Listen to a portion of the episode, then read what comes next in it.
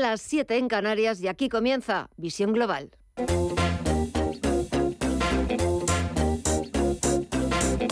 Esto es Visión Global con Gema González. Es viernes 20 de enero y las principales bolsas europeas despiden la última sesión de la semana con avances que en el caso de la bolsa española han permitido al IBEX 35 recuperar los 8.900 puntos y liderar la remontada en Europa.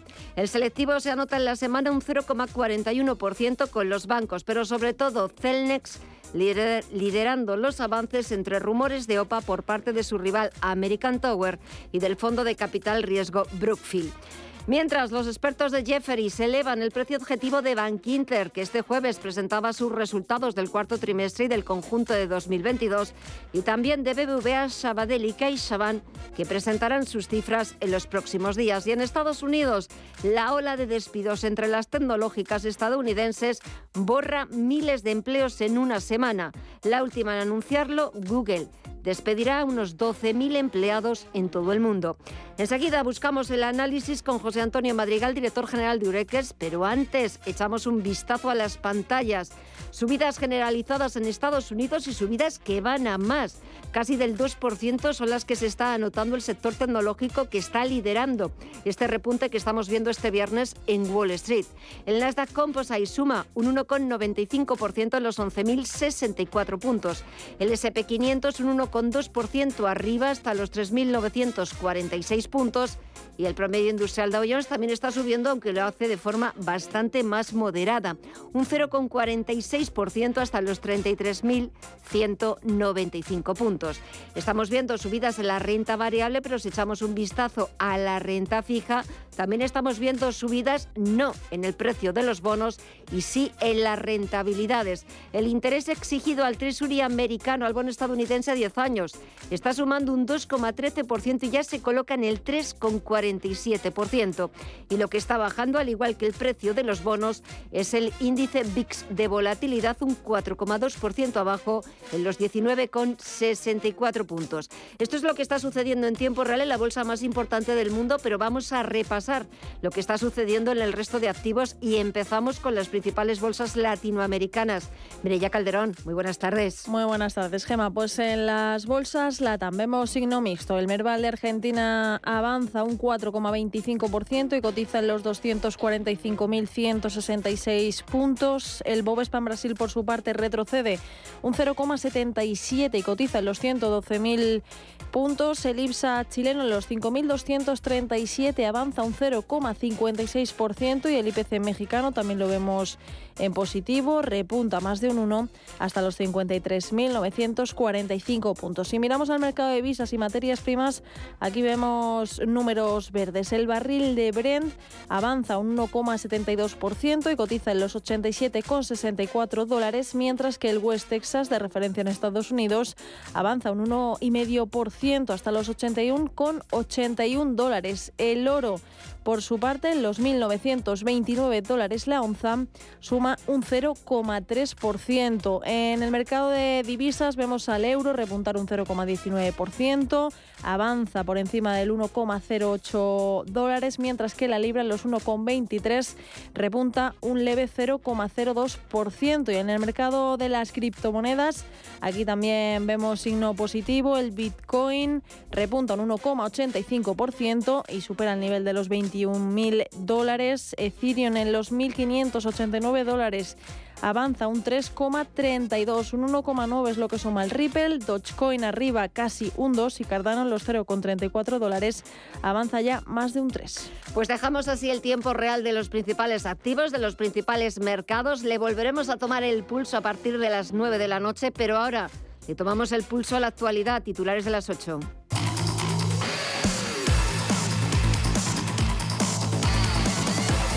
Empezamos con la visita del presidente del Gobierno, Pedro Sánchez, a Fitur, donde ha celebrado las cifras récord del turismo en España.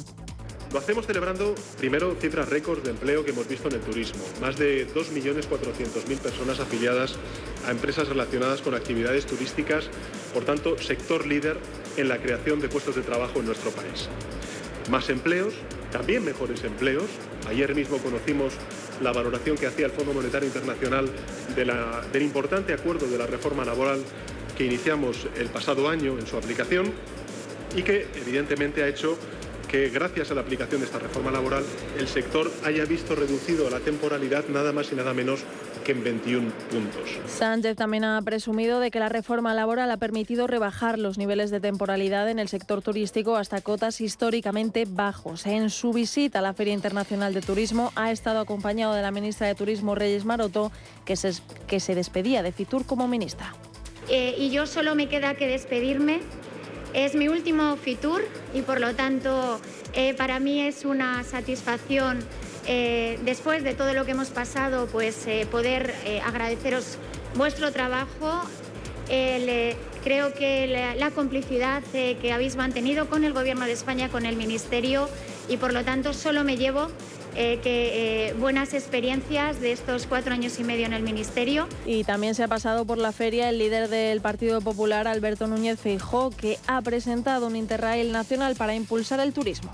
Es buena para que todos los españoles conozcan España, es buena para la juventud y es un Interrail nacional para que todos los españoles y especialmente los jóvenes tengan una tarifa plana para poder recorrer la totalidad de España mediante un precio fijo utilizando todos los trenes disponibles en nuestro país y que ese interrail cultural español nos acerque al conjunto de los ciudadanos.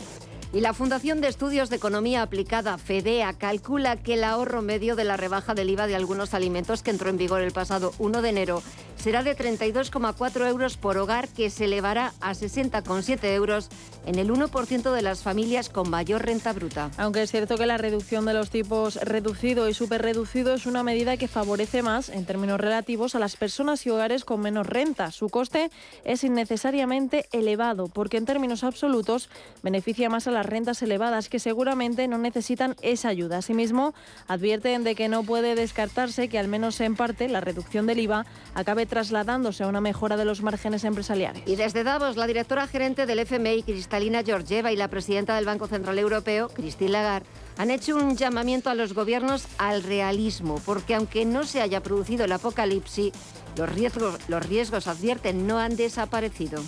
It is less bad than we feared a couple of months ago.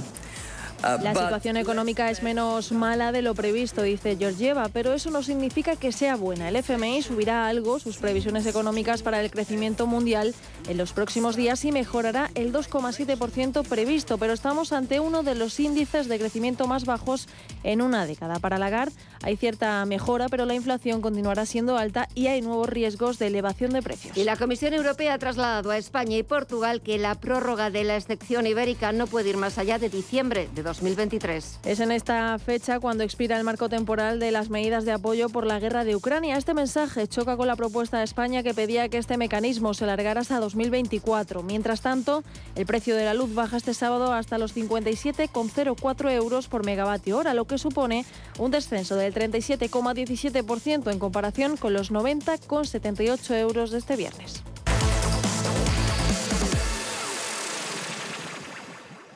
Amos de Casa, el magazine para hombres y mujeres en el que encontrarás todas las ideas y sugerencias para la supervivencia doméstica, además de ocio, cultura, compañía y buen humor. Amos de Casa, los domingos a las 10 de la mañana en Radio Intereconomía. Te esperamos.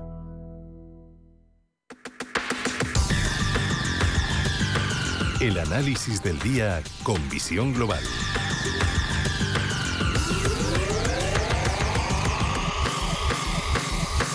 Y cuando pasan casi 10 minutos de las 8 de la tarde, una hora menos en la comunidad canaria, buscamos ese primer análisis y lo hacemos saludando, como todos los viernes, a José Antonio Madrigal, director general de Ureques. José Antonio, muy buenas tardes. ¿Qué tal? Muy buenas tardes, Gemma. ¿Cómo va la semana? Ya puntito de ponerle punto final, pero ¿qué tal se ha portado? Bueno, yo creo que al final pues eh, se ha comportado de forma, yo me atrevería a decir que, muy bien. De hecho, a pesar de, todas las noticias tan negativas que estamos viviendo, todo lo que está sucediendo en el sector tecnológico, bueno, pues a pesar de eso el sector tecnológico hoy sube un 2% y esto viene y esto viene es, una cuestión también que hay que comprender. Es cierto que cuando hay despidos de, mm. forma masiva, como es el caso en el sector tecnológico, eh, es cierto que es algo muy malo para pues para, los, empleados, pero mm. claro, pero es algo también que puede ser muy bueno para la compañía, porque miremos el caso de, de Twitter, ¿no? Llega eh, Elon Musk, se carga a, más de la mitad de la plantilla y la compañía sigue funcionando. Entonces, ¿realmente eh, había empleados de más o qué es lo que pasaba aquí? Es decir, ¿realmente ha llegado para hacer viable la compañía? Y esto mismo, ¿qué le, está, ¿qué le está ocurriendo a otras compañías? ¿no? Porque lo estamos viendo, es que ya van más de 100.000 los despidos que, que se avecinan en, el sector tecnológico, que se avecinan, no, que se han llevado a cabo, estamos hablando en el 2022. Ojo, porque esto muy probablemente eh, continúe en el 2023. De hecho, si habláramos de qué, qué compañía ha sido la que más ha despedido, pues hablaríamos de 18.000 empleos en el caso de Amazon. Hablaríamos de Facebook, de Meta, 11.000 despidos eh, previstos. Eh, si hablamos de Microsoft, más de 10.000 empleos. Es que son cifras que, que, bueno, eh, son alarmantes. Y luego el caso, el caso de Twitter, como acaba de nombrar. Hay que entender una cosa, y es que el mayor problema para Estados Unidos, además, no es este. Resulta que prácticamente el 50% de las personas que han sido despedidas eh, tienen unos visados eh, que se, denominan H1B, que este visado te permite estar en el país mientras tienes trabajo.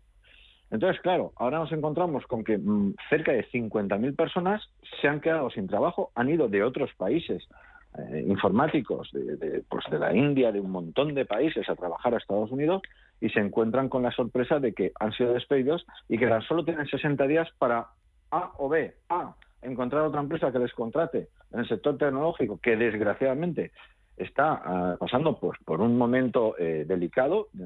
Y, y, plan B, pues en 60 días, si no has encontrado trabajo, lo único que queda es que te marches porque si no serás un inmigrante ilegal en Estados Unidos. Yo creo que son cosas que, han venido para quedarse. Quiero decir con esto que es muy difícil que eh, estos empleos se recuperen. ¿Por qué digo esto?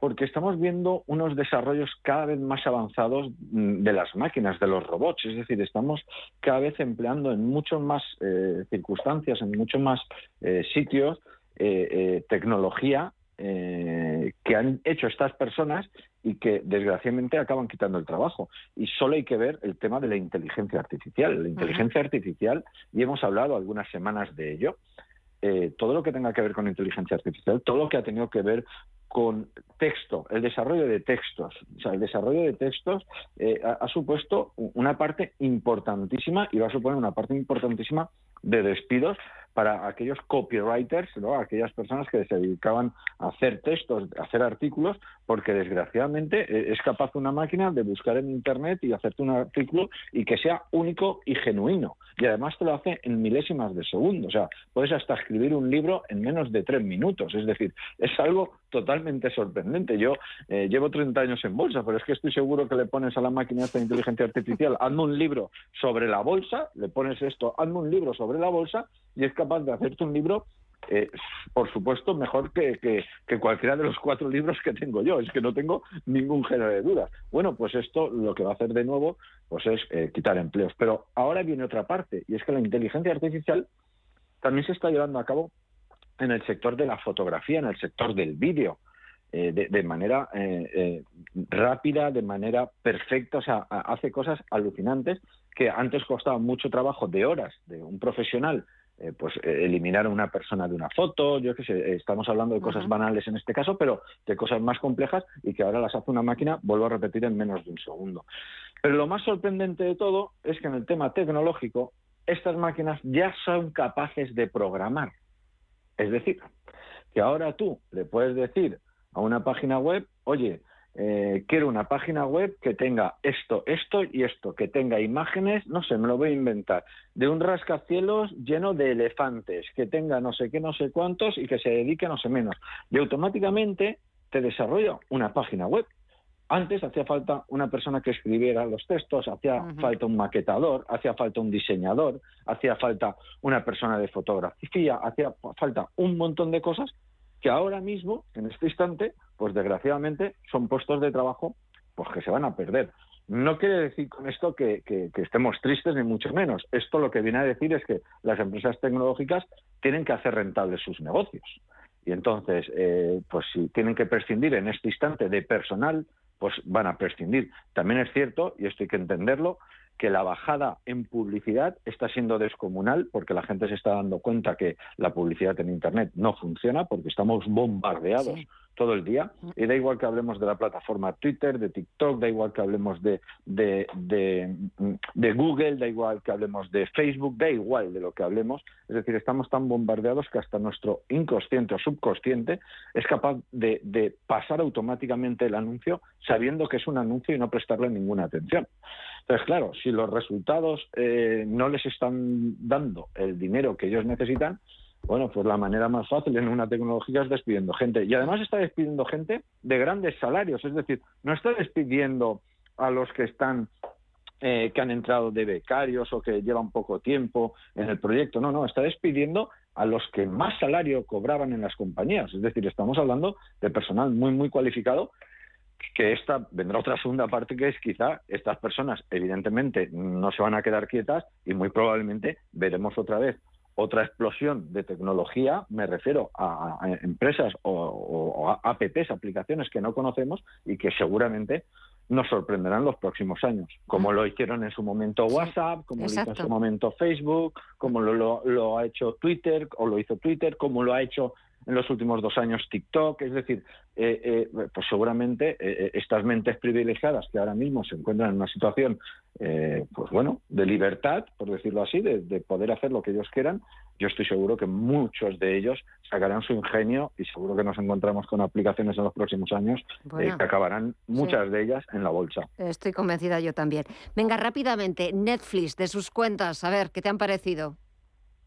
Bueno, pues yo creo que lo que a todo el mundo, ¿no? Creo que, los números eh, no son nada buenos. Eh, de hecho, eh, ya hemos visto lo que ha ocurrido con el CEO y, esto muy probablemente va a seguir. Y esto hablábamos, creo recordar, hace un par de meses de la cantidad de horas que, mira, hace justo un trimestre, porque fue en el último trimestre del año eh, en el penúltimo trimestre con las cuentas de octubre, cuando hablábamos de, que el descalabro que llevaba era brutal, y era mm. brutal porque Netflix, eh, y, recuerdo los datos, eh, había pasado de un visionado en la pandemia de más de ocho horas por usuario y día a menos de dos horas y media.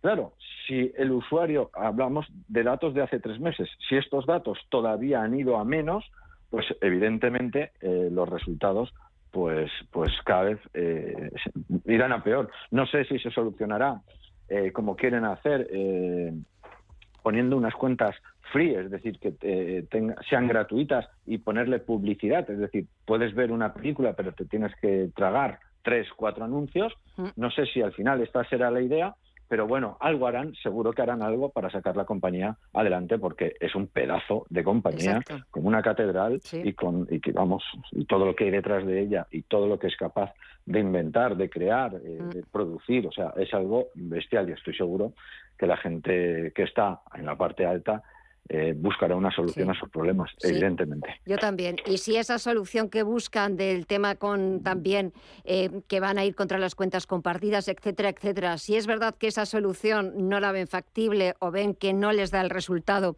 que ellos esperan, eh, son tan gigantes, son tan grandes que dan marcha atrás, eh, vuelven a hacer otras propuestas, pero es que son auténticos gigantes incomparables con cualquier otra empresa del mundo. José Antonio Madrigal, director general de Ureques, así da gusto despedir los viernes, despedir la semana, que pases muy buen fin de semana y nos escuchamos el próximo viernes. Un fuerte abrazo. Un fuerte abrazo, felices inversiones. Chao. Gracias.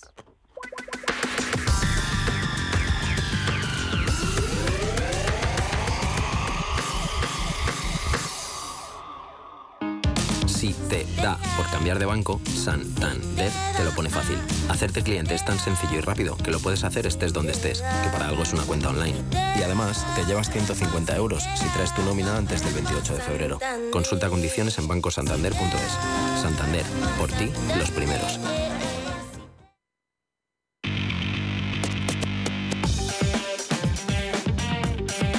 Información internacional. De echar un vistazo a las portadas de los principales diarios internacionales, que casi todos ellos destacan en sus ediciones digitales la reunión celebrada este viernes en la base aérea estadounidense de Ramstein, en Alemania, del llamado Grupo de Contacto para Ucrania. En el Reino Unido, The Times titula Alemania todavía tiene que decidir si se pueden enviar tanques a Ucrania. Berlín está retrasando la decisión de enviar Leopard 2 a Kiev pero cuando tome la decisión lo hará de forma rápida. The Guardian, por su parte, recoge un informe de varios expertos de que el Partido Laborista podría ganar mucho con un giro a la derecha en temas sociales. Y Financial Times, por su parte, abre con los despidos que ha anunciado Alphabet, la empresa matriz de Google que eliminará 12.000 puestos de trabajo en todo el mundo. En la prensa francesa, Le Monde lleva la reforma de las pensiones y de cómo se está preparando la batalla para cuando llegue a la Asamblea Nacional a partir del próximo 6 de febrero. El Gobierno quiere agilizar los debates y reducir el trámite parlamentario, mientras que la oposición se queja y los sindicatos continúan presionando en las calles. Le Figaro también lleva este tema en portada. Una encuesta realizada para el periódico revela que 6 de cada 10 franceses piensan que el Ejecutivo de Macron tendrá que modificar o abandonar la reforma de las pensiones tal y como la proponen ahora. Y le secó cuenta que la reforma ha pasado el examen del Consejo de Estado en Alemania. El Frankfurter Allgemeine lleva en primera página al ministro de Defensa, Boris Pistorius.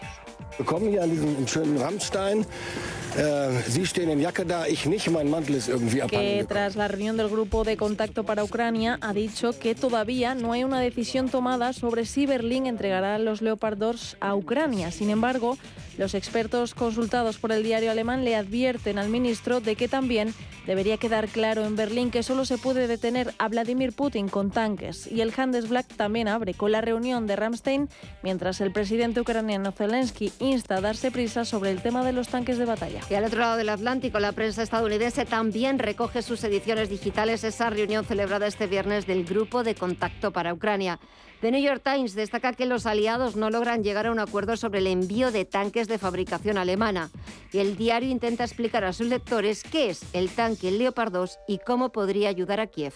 Today's meeting focused on Ukraine's needs for air defense and armor. Y a quien estamos escuchando es al secretario de Defensa estadounidense Lloyd Austin, que ha participado en esa reunión y quien ha instado a los aliados a que aumenten el apoyo militar a Ucrania un día después de que el Pentágono anunciara un nuevo paquete de ayuda militar a Kiev de 2.500 millones de dólares. The Washington Post revela que la compañía nuclear estatal rusa Rosatom ha estado abasteciendo silenciosamente a la industria armamentística rusa en su lucha contra Ucrania, por lo que debería ser sancionada. Y The Wall Street Journal abre con una exclusiva. La Reserva Federal está investigando a Goldman Consumer Business.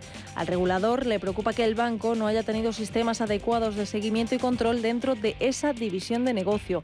Y nos falta repasar la prensa latinoamericana. Empezamos por el Clarín argentino, que lleva como es analizada con lupa por los inversores la jugada del ministro de Economía, Sergio Massa, para reducir la brecha cambiaria y evitar un repunte del dólar. Después de la reacción inmediata de una leve caída y de un alza en los bonos, la respuesta este viernes es a la baja, con el riesgo país por encima de los 1.800 puntos. En México, el Universal abre con la caída en Durango de Gerardo Soberanes Ortiz, alias el G uno, el lugarteniente de los Cabrera del cartel del Pacífico. Y terminamos con el brasileño Globo que destaca unas declaraciones del nuevo ministro de Defensa que advierte a los militares de que su departamento tomará medidas sobre su participación en los actos golpistas.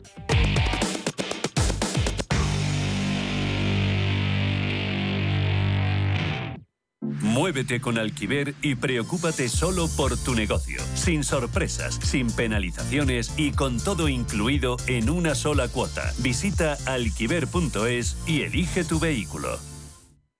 Los viernes a las 10 de la noche tienes una cita con otro gato, el gato gourmet Andrés Sánchez Magro presenta una guía semanal gastronómica, enológica, de restaurantes, literaria, musical, con todos aquellos ingredientes necesarios para cocinar la buena vida. El Gato Gourmet, los viernes a las 10 de la noche aquí, en Radio Intereconomía.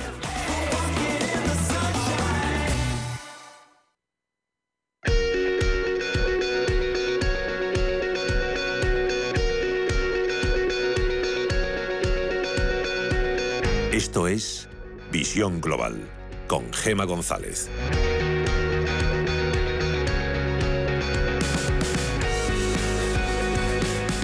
Listo para que el próximo 30 de enero, ya quedan muy poquitos días, se inaugure en el Ateneo Republicano de Vallecas, aquí en Madrid, el primer Festival de Novela Negra de Vallecas, Vallecas con K negra.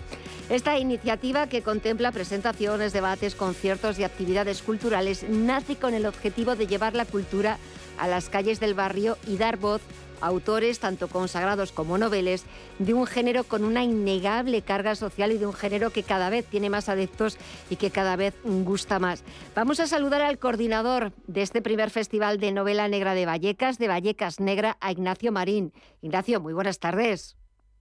Hola, buenas tardes, Gemma, ¿qué tal? Bueno, eh, la verdad es que mm, me apetece mucho lo de soy una entusiasta de la novela negra. Almudena la técnico también es otra entusiasta de la novela negra. Además, ella es de Vallecas. Eh, así que, pues, eh, tienes a dos fans aquí al, al, otro lado del teléfono que están entusiasmadas con, esta, con este festival de novela negra, que es un género verdaderamente que entusiasma, que cada día tiene muchos más adeptos. Así que, a ver, cuéntanos cositas de, de, ese festival. Me imagino que ya estáis ultimando todos los detalles porque nada, ya en breve empieza. Sí, sí, eh, la verdad es que, que, estamos ya, como bien dices, cerrando ya los últimos detalles, eh, confirmando los últimos nombres y, y, tenemos mucha ilusión. Estamos muy contentos porque, porque bueno, es la primera vez que lo hacemos. Uh -huh. Surgió en una conversación, bueno, pues buscando eh, pues eh, actividades culturales para el barrio y demás, surgió esta idea y, y, oye, en unos meses lo hemos montado y, y ya con muchas ganas de que comience y, con, y, te diré que con un poquito de nervios. No, me imagino, los nervios los vais a tener casi hasta sí. el, último, el último minuto, pero seguro que, que es un éxito porque es cierto, echas un vistazo en las librerías o en las descargas y es verdad que pues eh, la novela negra últimamente que no quiero decir que esté de moda, eh, pero es verdad que, no, que sí, hay, digámoslo. Bueno, que también, pero, o sea, entiéndeme bien, ¿no? Pero es verdad que la novela negra últimamente está muy bien hecha, está muy bien escrita y no es simplemente, bueno, pues como cualquier novela para pasar el rato, sino que son novelas también muy profundas, novelas con las que, bueno, pues autores como Carlos Bardén, como Paco Pérez, Daniel Serrano o como tú mismo, que sé que tienes una novela, Edificio España, pero de alguna forma también denunciáis las injusticias sociales. Sí, bueno, como, como dices, efectivamente, la, no, la novela negra, bueno, siempre ha sido un género muy popular, ¿no? Y también un género, obviamente, que tiene su repercusión en, en, cines, en series, solo hace falta echar un vistazo, bueno, pues a nuestras plataformas habituales de, de televisión, pues para ver que, que bueno, ya vemos lo eh, género negro, ¿no? Mejor eh, siempre, siempre hay, siempre hay oferta, ¿no? Y siempre van sacando nuevos, nuevos formatos y, y nuevos conceptos. En el, en, el, en el ámbito de la novela negra, sí, la verdad es que, que cada vez hay más, ¿no? Y, y y bueno, hay nuevos escenarios, nuevas ideas, nuevos protagonistas y la verdad es que es que es un género que también tiene, como, como dices, eh, una cierta carga social, ¿no? Si quitamos a la novela negra esa, eh, esos escenarios eh, de desigualdad, esos escenarios eh, como de barrio bajo, como de, de zona deprimida, ¿no? Uh -huh. Por la sociedad, nos queda al final una novela de detectives, ¿no? Nos sí. queda un, una novela una, novela de Agatha, Christie, digamos, ¿no? Y, bueno, pues con esa carga social que también viene mmm, un poquito a llamar la atención sobre las injusticias, ¿no? Que, que, en una ciudad también, en ciudades grandes como aquí como en Madrid, las tenemos a la orden del día, ¿no? Es un género muy interesante, tanto a nivel de entretenimiento, pues, y, como también a nivel de denuncia social, ¿no? Sí, sí.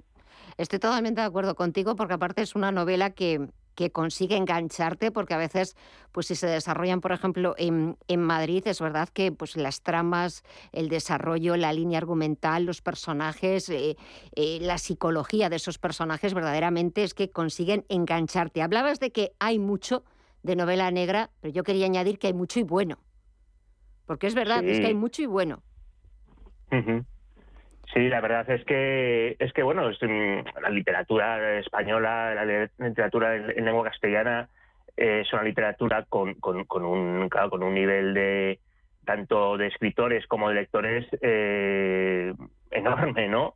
A nivel internacional y obviamente también eh, hay mucho hay mucho escritor, hay gran calidad y también hay escritores un poco desconocidos que a lo mejor eh, yo ya me incluyo, ¿no? Que nos cuesta, que nos cuesta acceder a, bueno, a los grandes canales editoriales, digamos, y con esa intención también se ha hecho un poco el, el festival, ¿no? Como eh, para dar eh, para dar voz, digamos, a los que os sirva como de trampolín. Ah, me parece estupendo. A los, claro, a los escritores, digamos, eh, más noveles, digamos, pero también a escritores eh, más consagrados, ¿no? Porque también va a venir Carlos Bardem, va a venir Cristina Fallarás, por ejemplo. Eh, queremos incluir en un, en un mismo espacio a, ambos, a ambos tipos de autores, ¿no?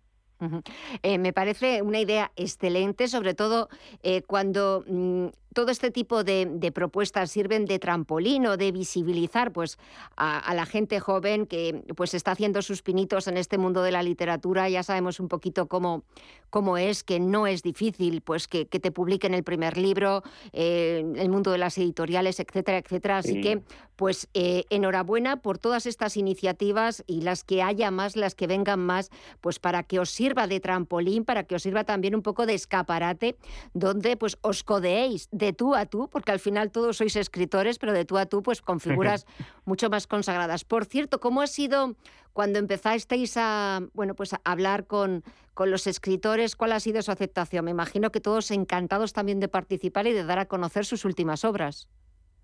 Sí, claro, la verdad es que, que, han sido encantadores tanto las editoriales con las que hemos hablado como los, eh, como los mismos autores eh, se han hemos hecho piña, ¿no? Tanto autores como más, más eh, que estamos comenzando, como autores más consagrados, pues se han interesado mucho, la verdad que, que se han interesado y se han, han dado su, su visión y han aportado todo lo que han podido, porque al final son actividades que, que están empezando, son proyectos que están empezando, pues eh, igual que, que decirte, el, el, Festival de Gijón de Novela Negra, uno de los más importantes, también tuvo que empezar de, este modo, ¿no?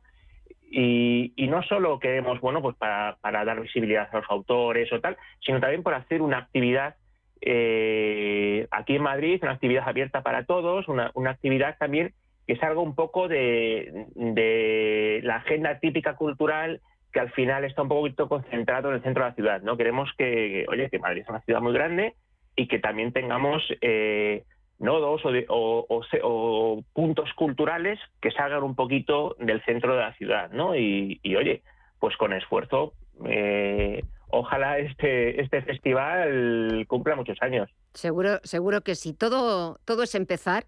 Y es cierto que los principios siempre son difíciles, siempre cuestan, pero la ilusión que ponéis, en el cartel de todos los escritores que van a que van a compartir esas charlas, que van a compartir esos momentos, seguro que, es un éxito.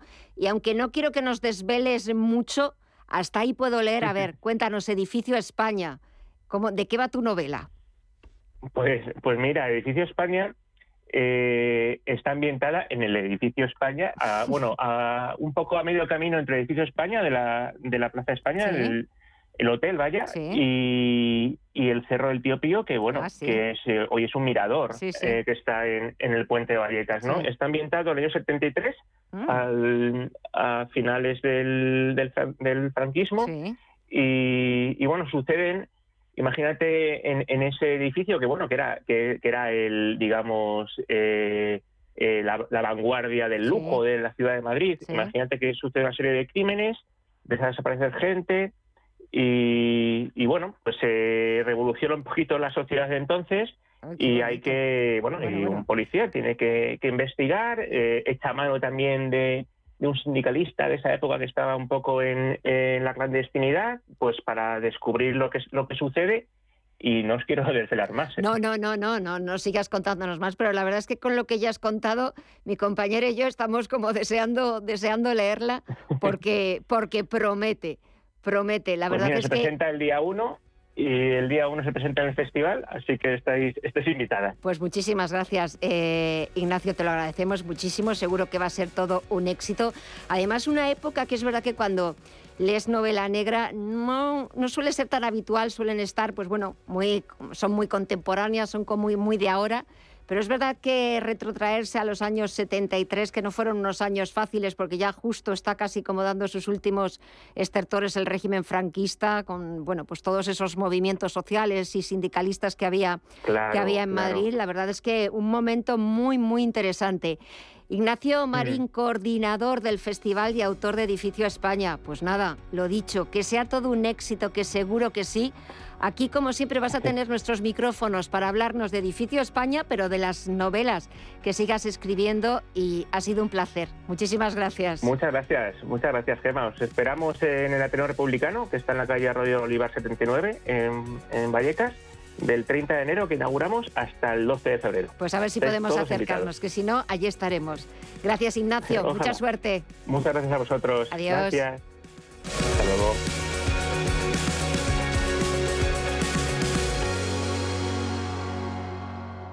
¿Estás comparando hipotecas? Hay matices que marcan la diferencia. Hipotecas Cuchabank. Consúltanos directamente. Más info en cuchabank.es. Las llaves, el móvil, el jersey que guardé en mi cajón, un pincho USB, un calcetín, las gafas de sol. Cuando buscas no siempre encuentras, pero en las rebajas del corte inglés siempre encuentras lo que buscas. Hasta un 50% en moda, deportes, hogar, accesorios, zapatería. Del 7 de enero al 28 de febrero. Las rebajas del corte inglés. En tienda web y app.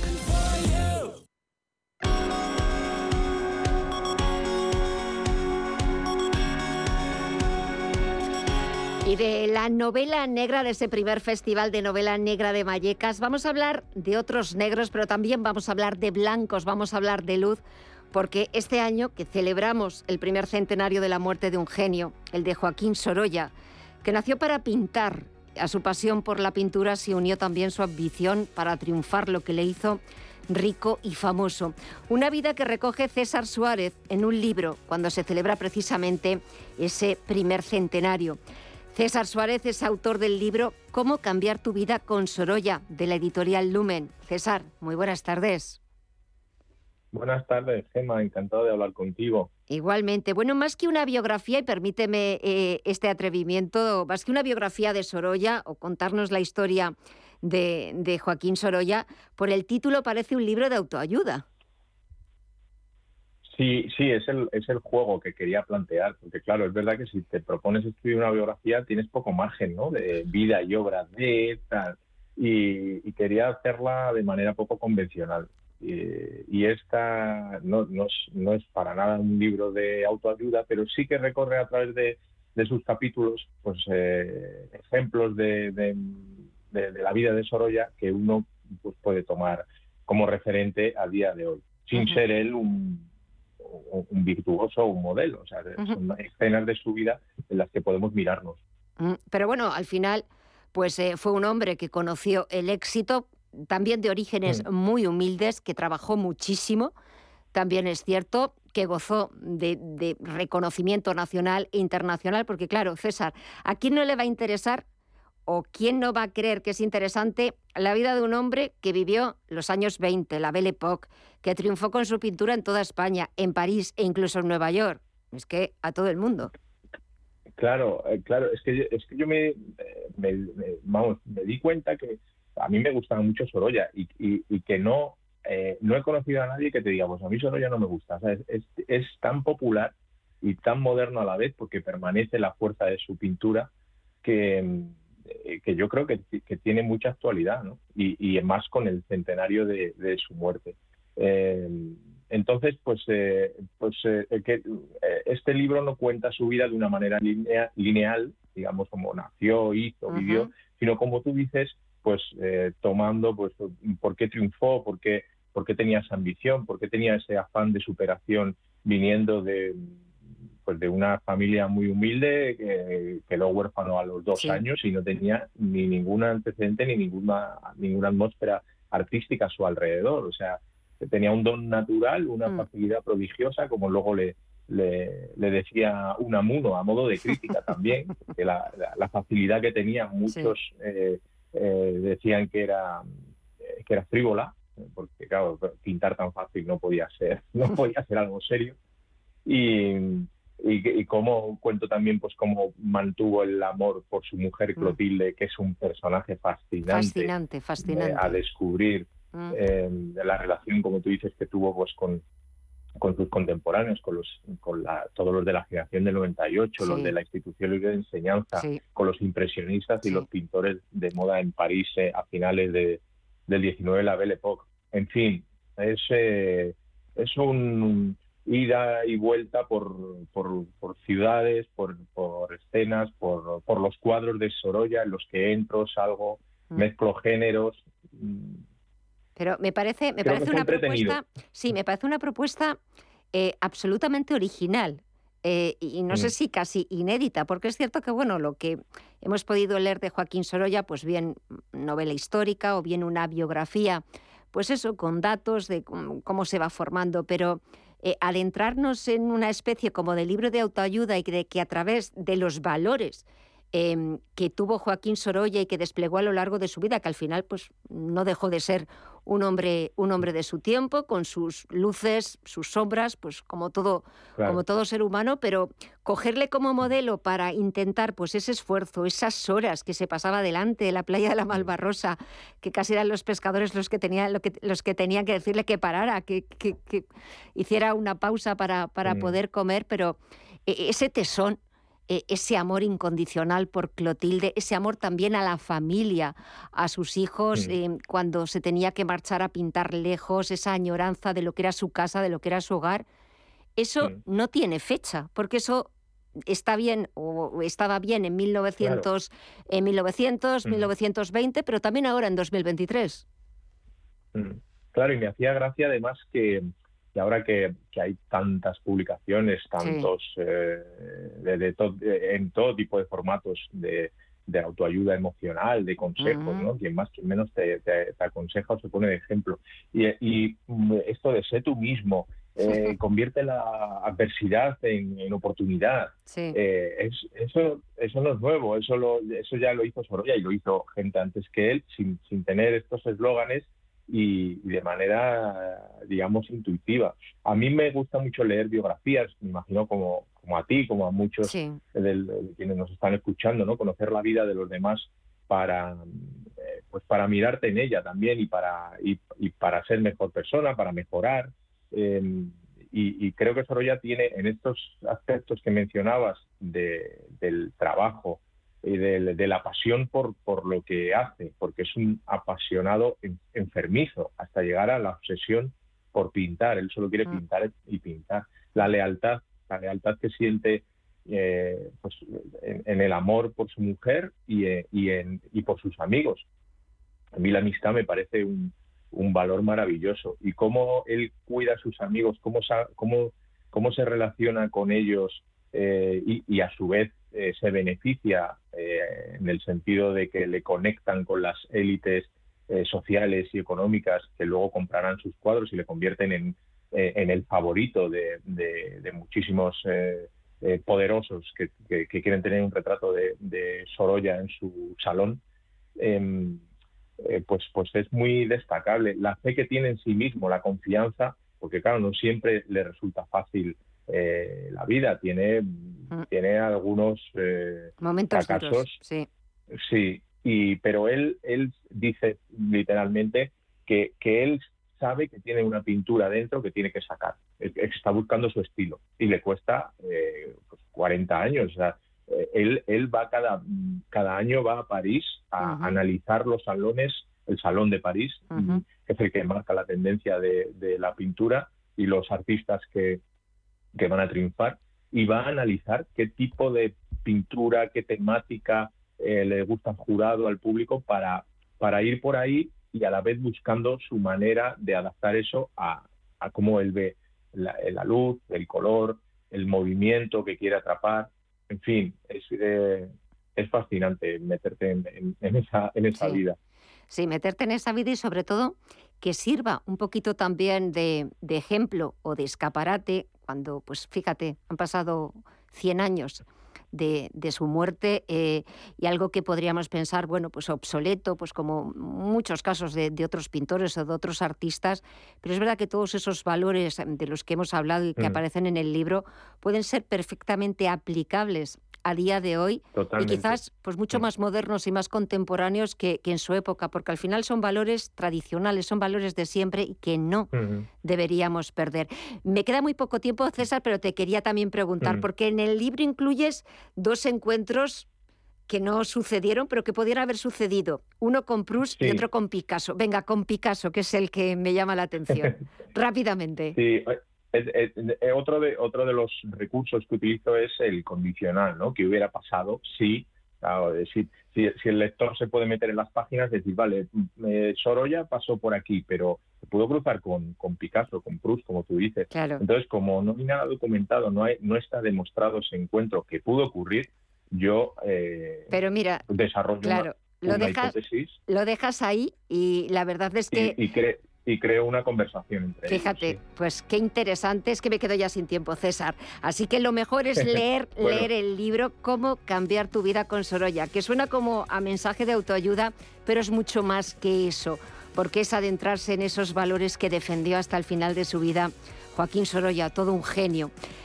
César Suárez, autor del libro Cómo cambiar tu vida con Sorolla de la editorial Lumen. Que sea todo un éxito y hasta pronto. Un fortísimo abrazo. Muchas gracias, Gemma. Un saludo para todos. Gracias a ti. Adiós.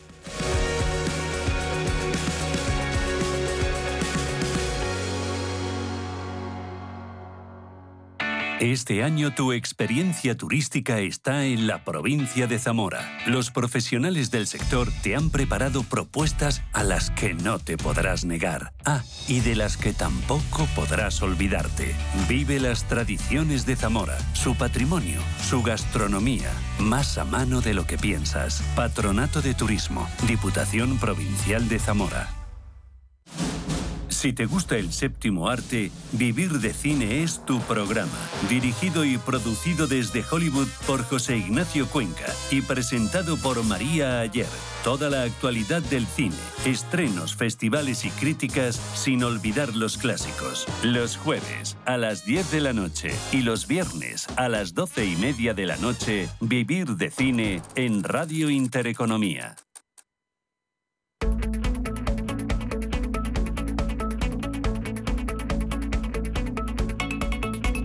En Visión Global, Agenda Cultural. Otro fin de semana más de enero con mucho frío. Para algunos salir de casa no es lo más apetecible, por eso vamos a ver qué podemos hacer, empezando por las carteleras. Creo que lo que hacemos aquí en Hollywood es arte mayor. Es... Comenzamos con un drama histórico, Babylon. sitio del mundo, ¿a dónde irías? Solo quiero ser parte de algo más grande. Sí. ¡Vamos, vamos! Algo que dure, algo que signifique algo. La historia del cine es cambiante y siempre evolucionando tecnológicamente. Hasta los años 20, las mayores estrellas de Hollywood eran las del cine mudo. Sin embargo, ahora atraviesan una profunda crisis con la llegada del cine sonoro, que espera algo nuevo de ellos. Buenos días. Tengo un trabajo para ti. Haré lo que sea. ¡Es el soplapollas que mandan a jodernos! Una de las estrellas más importantes de la industria del momento no se ve afectada por ello y se adapta muy bien al sonoro. Una suerte que no tiene la mayor parte de sus compañeros, lo que hará que Hollywood se tambalee enormemente sin que nadie pueda evitarlo. ¿Cómo ves el futuro? No debemos detener el progreso. La película Babylon recorre estos convulsos años de mano del director de la exitosa La La Land, Damien Chazelle. Señor Knight. Ex policía, ex militar. Ha practicado tantos arrestos como citaciones judiciales a Komura. Bienvenido a la cárcel. Seguimos con una de acción y suspense, Detective Night, Redención. ¡Venga, venga! Seis asaltos con bombas en seis semanas perpetrados por un grupo llamado Los Verdaderos Santos de la Navidad. James Knight, el protagonista de Detective Night, es un policía que pensaba que su jubilación iba a ser un momento de paz, pero se equivocaba. Cubrió las espaldas. Knight se corrompió. Atendedme, hermanos míos. Hoy os anuncio la liberación. Un día su vida se vuelve complicada cuando es arrestado en medio de una enorme fuga de prisión. Esta evasión está siendo dirigida por un terrorista conocido como The Christmas Bomber. Detenga a Ricky Conlan y el fiscal retirará los cargos que le imputan. Eso me halaga, pero debe... Este criminal ha llenado la ciudad de sus compinches, quienes van disfrazados de Papá Noel. Y James Knight se ofrece otra vez como policía para acabar con esta horrible situación que tiene a todo el mundo aterrorizado. La tía Hilda se muere. Cáncer. Y me importa un pepino. Mamá, es tu hermana. Lo sé, pero es una mala puta. Vamos ahora con una herencia de muerte, una comedia. Testamento no le caemos bien. No le cae bien nadie. Por si no te has coscado, nuestro negocio se va a la mierda y nuestras vidas más de lo mismo. Vamos a sacar las perras de esa zorra rastrera.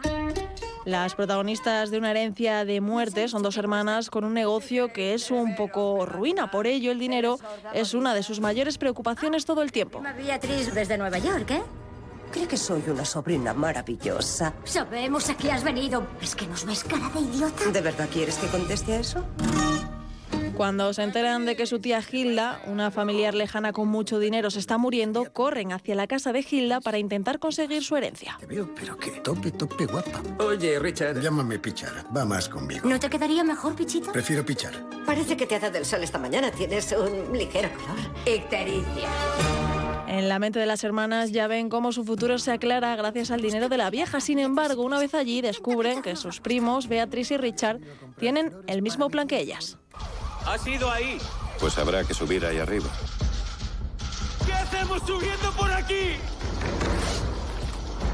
Debe de estar muy afectada. Continuamos con un drama romántico de Park Chan-wook, Decision to Live. ¿Se ha reído? Ah, perdóneme. Me lo hice yo sola. Y que se arañara. Haeyeon es un concienzudo detective de la policía en Busan, aquejado de insomnio y cuya esposa trabaja en la central nuclear de esa ciudad. Solo la ve una vez a la semana. Si quieres hacerme un regalo, tráeme su corazón. Le tocará indagar en la muerte de un maduro funcionario de aduanas que cayó al vacío mientras practicaba escalada que podría considerarse un accidente o un suicidio, pero resulta sospechosa la insensibilidad de su joven viuda que trabaja como cuidadora de anciana. Los días que pasaba frente a tu ventana. En ese momento pensé en ti.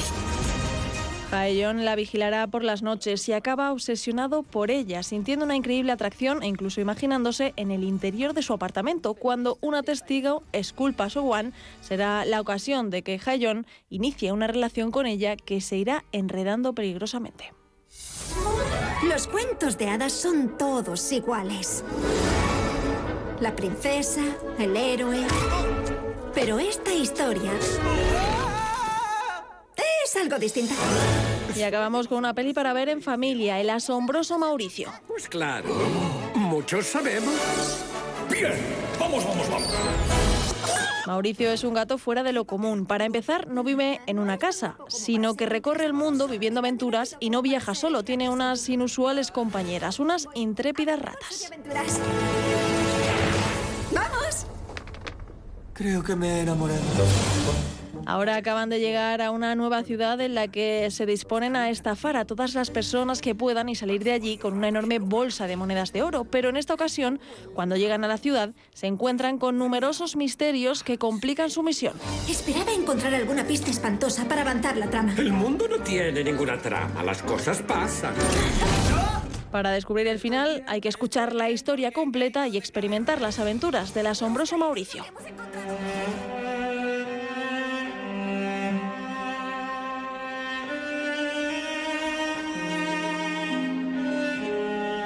Y fuera de las carteleras, la muestra Matausen Memorias Compartidas, organizada por el Centro Sefarad Israel y la Secretaría de Estado de Memoria Democrática y con la colaboración de la Comunidad de Madrid y la Embajada de Alemania, entre otros, estará abierta al público del 18 de enero al 17 de junio en el Centro Sefarad Israel de Madrid.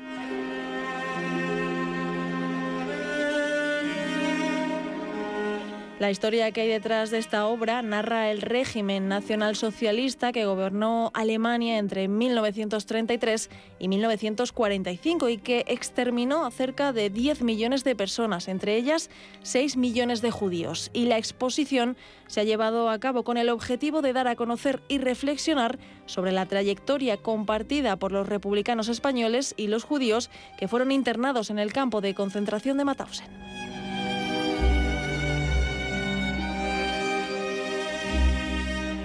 La entrada es gratuita para todos los públicos de lunes a domingo.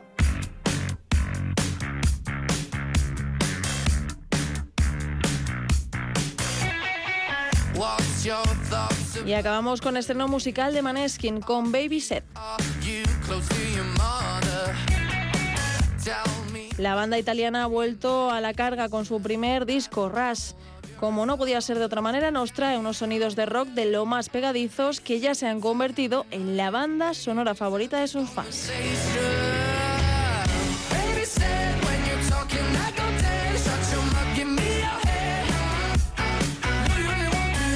Y antes de terminar, tras varios años sin poder realizarse a causa de la pandemia, Montagut Editores celebra de nuevo su famosa fiesta anual en Madrid el lunes 23 de enero con el hashtag Devórame otra vez.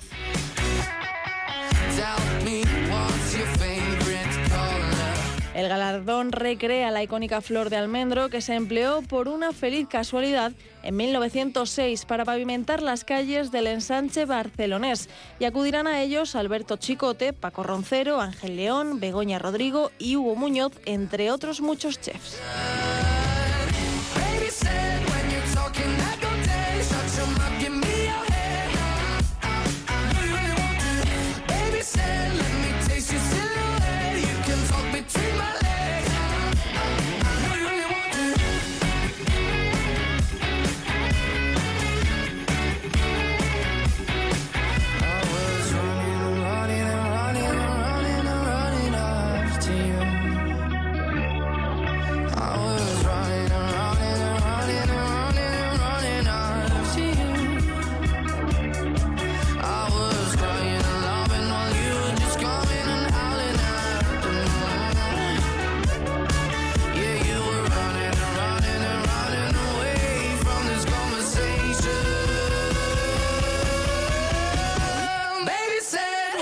talking that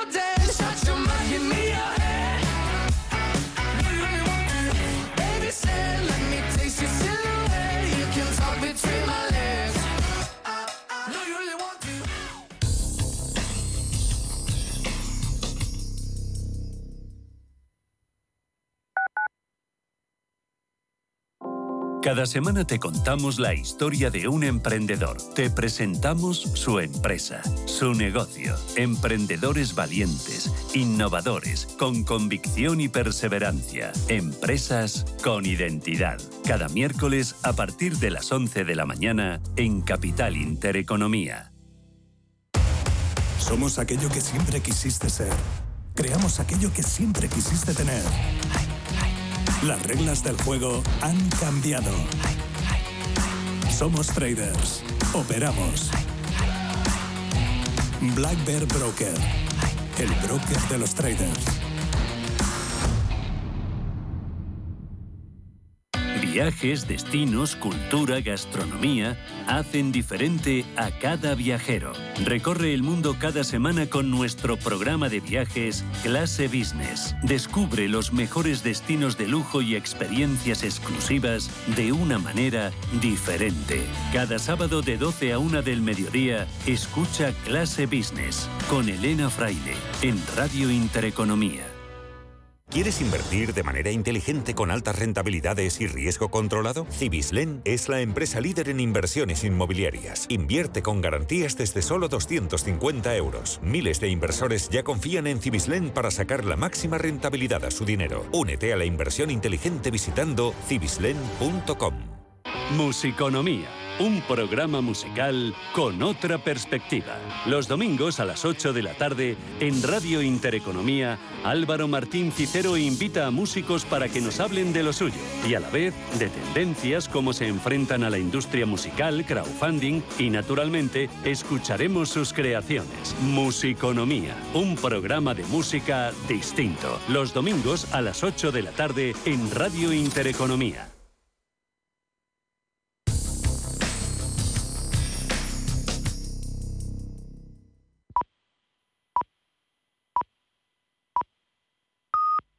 Son las 9 de la noche.